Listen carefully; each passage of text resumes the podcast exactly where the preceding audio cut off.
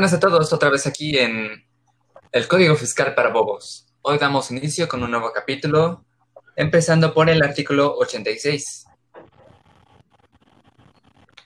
Y bueno, ahí quieres que, bueno, te presento Monse o te digo, puedes comenzar Monse o... Como tú quieras. Ok. Bueno, podemos continuar con mi compañera Monse, que empezaría con este artículo. Bueno, el artículo 86 eh, establece básicamente todas las multas que van a recibir a quien cometa las infracciones del artículo anterior, que sería el artículo 85. Estas multas van a depender de la fracción en la que se encuentren. Por ejemplo, en la fracción primera, la multa va de 17.370 hasta 52.120 pesos. En la segunda es de 1.520 hasta 62.720 pesos. En la fracción tercera la multa va de 3.290 hasta 82.390. La cuarta de 132.790 hasta 177.050. Y la quinta, que es la última, va de 7.530 hasta 12.550.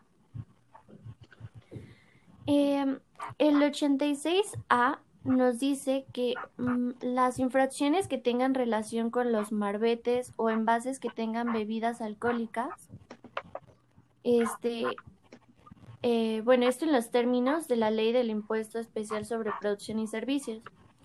Eh, la primera es no adherir marbetes o precintos a los envases que contengan bebidas alcohólicas o que estos marbetes sean falsos y va a tener una multa de 60 a 120 pesos por cada marbete. las multas están establecidas en el 86B, pero por cuestiones de facilitar el entendimiento, los voy a decir continuos. Eh, la segunda es sobre hacer cualquier uso diferente a los marbetes al de adherirlos a los envases que contengan estas bebidas y la multa va de 30 a 120 pesos por cada marbete. Eh, poseer por cualquier título bebidas alcohólicas cuyos envases carezcan del marbete o el precinto que le corresponda, y su multa es de 20 a 60 pesos por cada marbete. Eh, no destruir los envases vacíos que contenían bebidas alcohólicas cuando se estén obligados a ello, y la multa es de 30 a 110 pesos por cada marbete. Y por último, no acreditar que los marbetes fueron adquiridos legalmente, y esto con una multa de 490 a 740 por cada marbete. El 86C dice que se considera infracción el no habilitar el buzón tributario, no registrarlo o no mantenerlo actualizado, al menos por sus medios de contacto.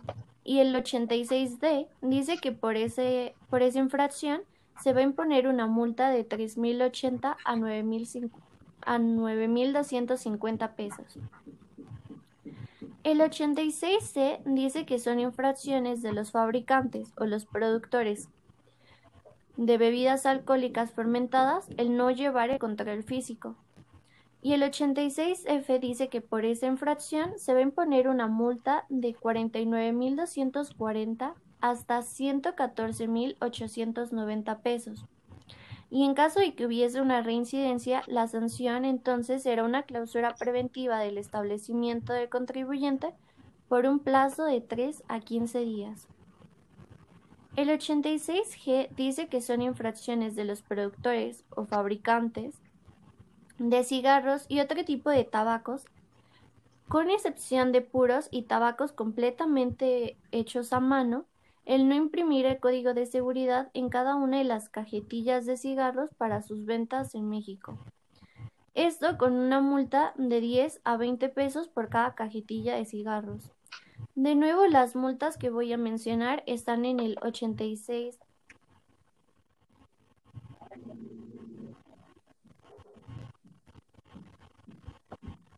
en el 86H. Sí. Perdón. Repite esa parte. como quieras, como quieras. Sí, bueno. Pero, sí. bueno, ibas bien. Sí, es que me perdí en qué letra iba, perdón. Bueno, ah. El 86G dice que son infracciones de los productores, fabricantes, importadores de cigarros y otro tipo de tabacos, exceptuando los puros y tabacos hechos completamente a mano, el no imprimir el código de seguridad en cada una de las cajetillas de cigarro para sus ventas en México. Esto con una multa de 10 a 20 pesos por cada cajetilla de cigarros. De nuevo, todas las multas referidas a estas infracciones se encuentran en el, en el 86H. Eh, no proporcionar o no poner a disposición de las autoridades fiscales la información, documentación que permitan constatar el cumplimiento de todas las obligaciones previstas en este artículo van a tener una multa de 24.570 hasta 368.440 mil pesos. No permitir a las autoridades fiscales la realización de las verificaciones en los establecimientos va a tener una multa de 24.570 hasta 3 368.440 pesos. El 86H también nos dice que en caso de reincidencia, las autoridades fiscales pueden clausurar el establecimiento del infractor por un plazo de 15 días. Para esto, las autoridades deberán notificar a los contribuyentes dentro de un plazo de 20 días contados a partir de la reincidencia, para que dentro de los 10 días siguientes, éste pueda manifestar lo que a su derecho convenga, que significa dar las pruebas de que no es cierto lo que se le atribuye. Y el 86I dice que cometen infracción quienes almacenen, vendan, enajenen o, distribu o distribuyen en México cajetillas de cigarros y otros tabacos, de nuevo con excepción de puros y otros tabacos hechos enteramente a mano, que no contengan impresos el código de seguridad o el que contengan sea apócrifo. Y esto va a tener una multa de 10 a 20 pesos por cada cajetilla de cigarros. Y es todo. Ok. Entonces se veo que se centra bastante en lo de cigarros y puros, ¿eh? Y lo de las multas que va a tener eh, estos tipos de pues agravantes. Ajá, o sea, básicamente no es tanto como el alcohol o los cigarros, sino como que tengan la, la información em, que corresponde en el empaque. Sí, porque pues muchas veces yo creo que ni siquiera han de cumplir la calidad, ¿no? O sea, imagínate la diferencia entre los cigarros que te dan en el tenis, literal, la cajetilla 10 pesos, una cajetilla del Oxxo, ¿no? Que te cuesta las 50, 60. Bueno, que de por sí en el Oxxo luego llegan a subir el, mucho el precio. Bueno, sí, o sea, pero el precio en general pues está mucho más alto. Entonces yo creo que pues algo por ahí del estándar de calidad debe cambiar, no creo que sea el mismo producto solo porque cambie la mano. No sé. Aparte de que sí los he probado y saben más feos. Pues nunca los he probado, pero al menos en las multas sí parece que hay una gran diferencia, ¿no? No sé a qué se deba porque no lo dice, pero sí parece que, haber, que hay como una gran diferencia entre las cantidades que te puede tocar cada multa. Sí, claro. Eso sí. Pues bueno, yo creo que eh, continuamos con el siguiente. ¿A quién le tocaría? Sería Dazzle, ¿no? Ajá, a mí me tocó el artículo 87, el cual es algo cortito porque prácticamente nos habla solamente de las, bueno, de cuáles serían las infracciones a las disposiciones fiscales en que podrían incurrir, incurrir los funcionarios o empleados públicos en el ejercicio de sus funciones. Estas infracciones podrán ser desde no exigir el pago total de las contribuciones y sus accesorios, recaudar, permitir u ordenar que se reciba el pago en forma diversa a la prevista en las disposiciones fiscales. Este, también nos habla de que es una infracción asentar falsamente que se ha dado cumplimiento a las disposiciones fiscales o que se practicaron visitas en el domicilio fiscal o incluir en las actas relativas datos falsos. Que prácticamente creo que eso ya todos lo sabemos que si damos datos falsos, pues eso es una infracción.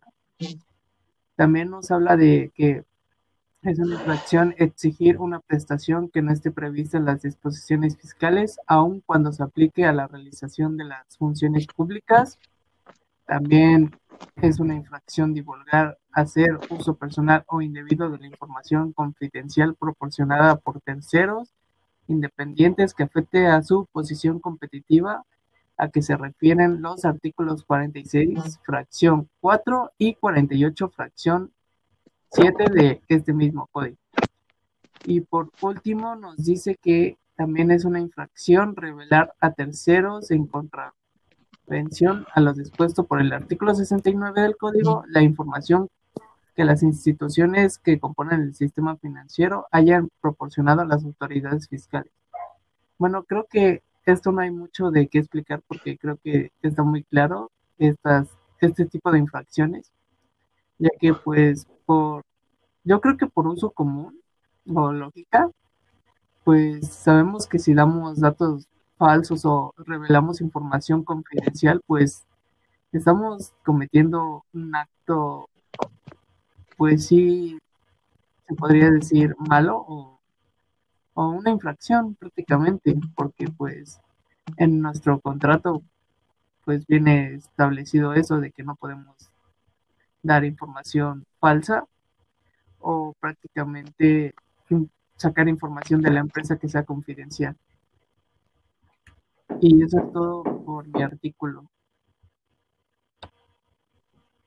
Ok, creo que espantaste a todos. Ajá, yo creo que sí, todos se salieron.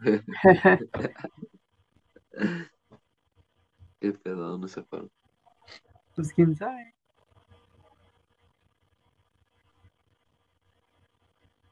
Como que últimamente. ¿Eh? ¿Qué ibas a decir? Como que últimamente todo el mundo tiene problemas en internet. O sea, no solo en nosotros, sino en general. Habla sobre la multa aplicable para las infracciones que dijiste en tu artículo. Y esta multa puede ser de 132.790 a 177.050 pesos a quien cometa estas infracciones. Y eso es todo. Fue un artículo muy corto. Qué interesante. Qué interesante tu aportación, Bastián. Aunque a decir verdad es, es una suma bastante grande. Sí. Eso sí, ¿eh? Eso sí. Bueno. No hay dudas, ¿no? Pues creo que no. Eh, creo que no. A no ser que no me hayan puesto atención, creo que no. No, sí quedó claro. Bueno, seguimos con el con el artículo 89 que se refiere a las infracciones sobre terceros y cuando se refiere a sobre terceros son sobre asesores, pues ya pueden ser contadores o otros profesionistas que les dan hacia los contribuyentes. Entonces, este, mucho cuidado cuando usted esté asesorando a un contribuyente y sobre todo que pues él de enterado que usted le ayudó. Bueno, las infracciones son las que, bueno, si comete alguna de estas este, infracciones, las cuales son las siguientes. Asesorar, aconsejar o prestar servicios para omitir total o parcialmente el pago de alguna contribución en contravención a las disposiciones fiscales, la dos, colaborar en la alteración o la inscripción de cuentas, asientos o datos falsos en la contabilidad o en los documentos que se expidan. La tres, ser cómplice en cualquier forma no prevista en la comisión de infracciones fiscales. Y por último, la cuatro, al que permita o publique a través de cualquier medio anuncios para la adquisición o enajenación de comprobantes fiscales que amparen operaciones inexistentes, falsas o actos jurídicos simulados. Entonces, pues, mucho ojo ahí. Bueno, también nos dice un apartado que usted siendo tercero se puede defender, pero solo en un caso especial. Y se refiere a que si usted cae en la fracción 1, se puede defender argumentando que su, asesor, que su asesoría fue contraria a la interpretación de las autoridades fiscales atendiéndose al artículo 33 de este código. Es la única manera en que puede salvarse. Y pues a continuación sigue mi compañero Carlos, que les hablará de las multas si incurre en alguna de estas infracciones. Ey, ey, ey. Bueno, pues me toca a mí.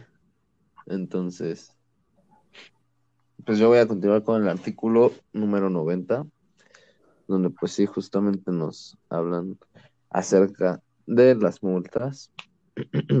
Entonces, pues, empezando con el artículo, pues desde los primeros renglones nos dice algo pues, bien importante y bien agresivo, luego, ¿no? Porque nos dice que a quien cometa las infracciones pues a cualquiera de las disposiciones fiscales que se refiera al artículo 89, eh, pues de este mismo código, pueden, pues pueden incurrir desde 54.200 pesos mínimo hasta máximo 85.200 pesos. Eso pues dependerá de una serie de cosas y consideraciones que pues la, la autoridad pues toman en cuenta. Entonces, pues también nos dice que en los supuestos señalados en la fracción 1, pues del artículo anterior, se considerará como agravante que la asesoría, el consejo o la prestación de servicios, o sea, diversa, para los diversos criterios eh, pues dados a conocer por las autoridades, eh, también pueden incurrir en, ese tipo de infracción y pues pueden corresponder la multa desde un 10 hasta un 20% eh, en caso de pues alguna contribución omitida por los anteriores pues por los anteriores sujetos que pues son los terceros o, o como menciona el mismo artículo pues quien prácticamente quien lleva a los contribuyentes. Entonces eh, quedamos que puede aumentar de un 10 a 20% de las contribuciones omitidas y pues como tal de la pues pues de todo, de todo el ingreso que ha tenido. Por el servicio de prestar sus consejos, ¿no? Sí, sí, continúa. Ajá, bueno, al que esté multando, sí, como tal. Entonces, pues dice que, también nos, ya por último, nos dice que no se incurrirá en la agravante a quien, a quien se refiere pues cuando se manifieste más, no, no, no, al de esto, esto va recortado. También nos dice en el último, en el último párrafo que no se incurrirá en el agravante cuando pues por escrito se entregue pues todo el criterio contenido eh, sobre la justificación y que pues las autoridades fiscales estén de acuerdo, de acuerdo a pues diversos términos eh, y pues que los contienen en la fracción H, no en el inciso H del artículo número 33 de este código. Entonces, pues será difícil, pero pues sí se puede, como que, según yo, bueno, según lo que dice el artículo, pues, se puede hacer un escrito como para defender un poco. Y pues es lo que nos dice este artículo. Eso sería todo, amigos pues bueno, conclusión sobre estos dos artículos. Si usted va a ayudar y va a prestar sus servicios correspondientes a la fracción 1 del artículo 89 y resulta que pues las autoridades fiscales consideran que cometió una infracción, pues vaya al artículo 33, fracción fracción A, no, inciso H, fracción 1 y pues ahí podrá ver qué medios de defensa puede optar para que no le, este, no le pongan una multa o se la aumenten. Así que mucho cuidado. Exactamente. Pues bueno. Y ya. Este sería todo. Nos despedimos. Nos despedimos. Hasta la próxima. Gracias por escuchar. Eh.